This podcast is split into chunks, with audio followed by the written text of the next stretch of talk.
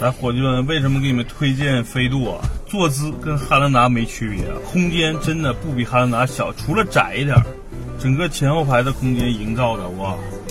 内饰啊，这车别说了，就整个飞度的隔音、内饰的质感、用料，包括配置都非常非常的低，安全的配置也低。但是这个车就是保值，为什么？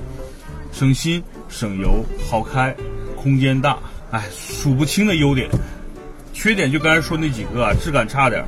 隔音差点，内饰差点啊！但是除了这些，这车真的挺完美的，好开，改装空间大，对吧？十万块钱以内最值得推荐的小车就是这个，我都想自己给自己来一辆，可惜没车牌儿。